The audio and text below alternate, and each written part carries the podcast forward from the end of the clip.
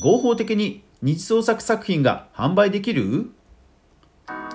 二次創作のハンドメイド作品の販売を禁止しているプラットフォームは多いですよね。もちろんそもそもがグレイということもあるかとは思いますがルールを守れば実は堂々と販売できるケースがあるんです。著作権とはうまく付き合って味方にしたいですよね。合法的に二次創作作品を販売できる3つの方法とは？それでは早速学んでいきましょう。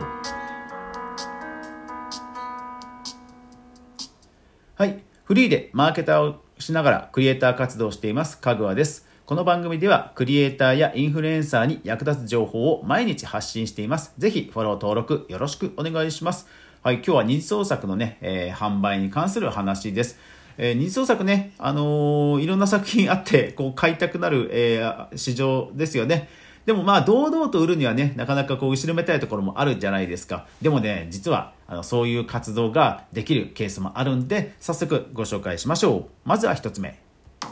はい。東方プロジェクトの二次創作作品をブースで販売するには、はい。こちらのリンクですね。はい、えー、今日の紹介しました、えー、ケースのリンクはすべて概要欄に掲載していますので、ぜひ概要欄もポチッとして、ぜひぜひ読んでみてください。はい、こちらですね、Pixiv というイラスト SNS が、えー、提供している販売プラットフォーム、ブースという販売プラットフォームです。で、そこでですね、実はこういうページがあるんですね。えー、東方プロジェクトというのは、実はある、えー、の同人ゲームでして、まあ、界隈ではものすごくあのファンをたくさん持つあの人気ゲームなんです。まあ、その登場するキャラクターがですね、えー、可愛い女の子がたくさんいて、まあ、東宝で検索しますと、本当にいろんなこう、キャラクターの二次創作作品がネットでもたくさん見ることができます。で、まあ、個人でしか、まあ、かつ無料で、えー、何か販売を伴わないっていう活動であれば、まあ、いろんなね、媒体で、えー、作品を見ることができますが、まあ、さすがにこう作品としてね、販売を、事業として販売をしていこうという時には当然 NG なわけです。ただ、はい、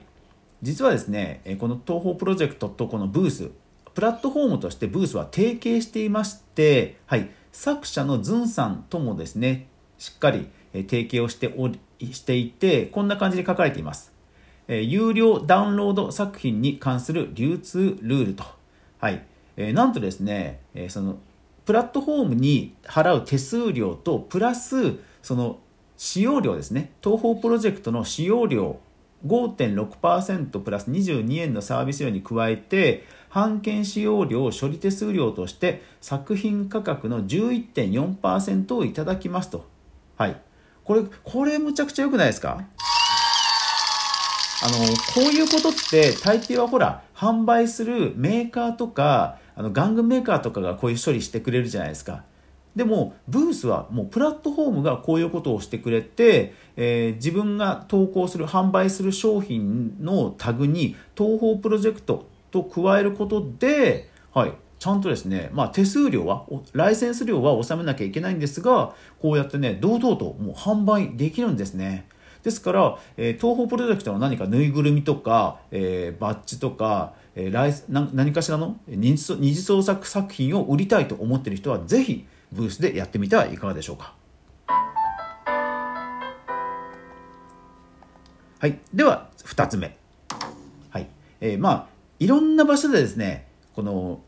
キャ,、えー、キャラクターの版権を持つそういう作品の権利を持つクリエイターの方も一方で自分の作品をね多くの人に広めたいというニーズもあるわけですよ。でそこでですねえこちら。えスタンド FM でもえ人気番組を配信していますすきめしさんが、えー、お勤めになられているえ大阪大阪デデザインセンターさんがえ今ゴールデンウィーク期間中に実施している、はい、ビリケンクリエイターズ大阪2022スプリングというイベントがあります。これ何かというと、そのビリケンという人気キャラクターをこの期間においてのみ限定的に、えー、契約をして、えー、二次創作作品を作って、えー、販売しようというイベントなんです。もちろん縛りはすごいあるんですよ。あのちゃんと、えー、その期間で、えー、売ったものそ、そこからさらに人気が出たらどう契約するとかっていう縛りはもちろんあるんですが、このイベントに出品する、えー、それかそれが認められたということにおいては、二次創作を作っていいということで、えー、実験的にやられているイベントなんですよ。いや、これすごいですよね。だから、あの、クリエその権利を持つ人もやっぱり一方で広めたいというニーズがあるのでそこのマッチングをこの団体さんがしてくれてるということなんですよですからこのビリケンさんに限らずやっぱりいろんなその権利者権利者の方もいろんなこう方法を模索していてこういうあのおそらくその契約の縛りとかはいろいろケースバイケースで細かいところはあると思うんですねでも彼らもやっぱりそういうマッチングを求めているのでアンテナを張り巡らせているとやっぱりこういうところが見つかると思うんですよね。でもちろんこのこのイベントをきっかけにこのクリエイターさんに何か大手の企業がねあのから声がかかってまた別の案件でコラボとかができるかもしれないじゃないですか。ですからあのぜひこういうイベントを探してみるといいと思います。はいそれでは3つ目です。はい、著作権が切れた作品その二次創作をしましょうということですね。まあだから著作権が切れたものなので二次創作とは言えないんです、言えないんですけど、あの結構あるんですよ。え代表的なところで特に最近のトピックで言うとこちら。はい、熊野プーさんですね。え熊野プーさんの元々の、えー、小説、児童小説。これが2017年5月に実はあの著作権が切れたんですよ。パブリックドメインといって人類みんなの財産として誰しも使っていいということになったんですね。ただただただただただただ。はいこれ注意が必要であのディズニーディズニーのあの黄色い T シャツを着たプーさんのあのビジュアルあのビジュアルは絶対使っちゃダメですよ。あれは。あれはダメなんです。それから日本語に翻訳されたプーさんのその小説それも翻訳者に権利がありますから、それもダメなんですよ。だから、英語の本当にその A.A. ミルさんって書かれた児童文学、英語の文学、これ自体がそもそも権利が切れたということなので、それをオマージュした二次創作はもう全然ありだということなんですね。ですから、2017年に権利が切れた時に、角川とかいろんなところから実は熊野プー、熊野プーひらがなで熊野プーさんとか、いろんな実は作品が出たんですよ。でもそれ、出版社は当然、あの、ライセンス費用かからないからなんですね。そう。なので、えー、もうすでに著作権が切れたもので、自分自身が作品を、えー、オマージュして作ると。これ全然ありだと思うんで、まあ、昨今ですとね、あの、アニメ作品で平家物語とかもヒットしましたし、なんかみんなが知る作品で、えー、著作権の切れたものをイメージして創作活動するこれはねもうほんと堂々とやっていいことなんですよね。なので、えー、これらの事例から、まあ、僕らがね学べる学びというのはこれかと思います。いろんなところにアンテナを張り巡らせて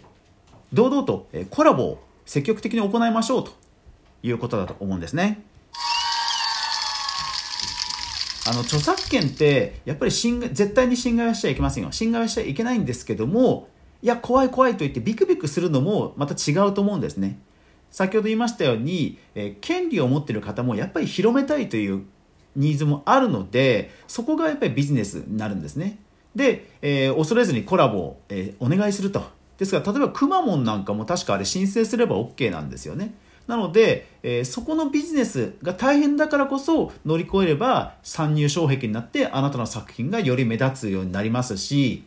でその交渉によって、まあ、当然何かトラブルがあったら、まあ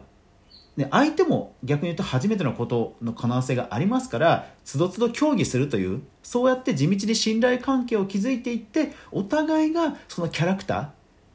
キャラクターをまあ大事にね我が子のようなそのキャラクターを育てていくんだと、お互い育てていくんだというパートナーになると、やっぱりお互いウィンウィンになるんじゃないかなと思います。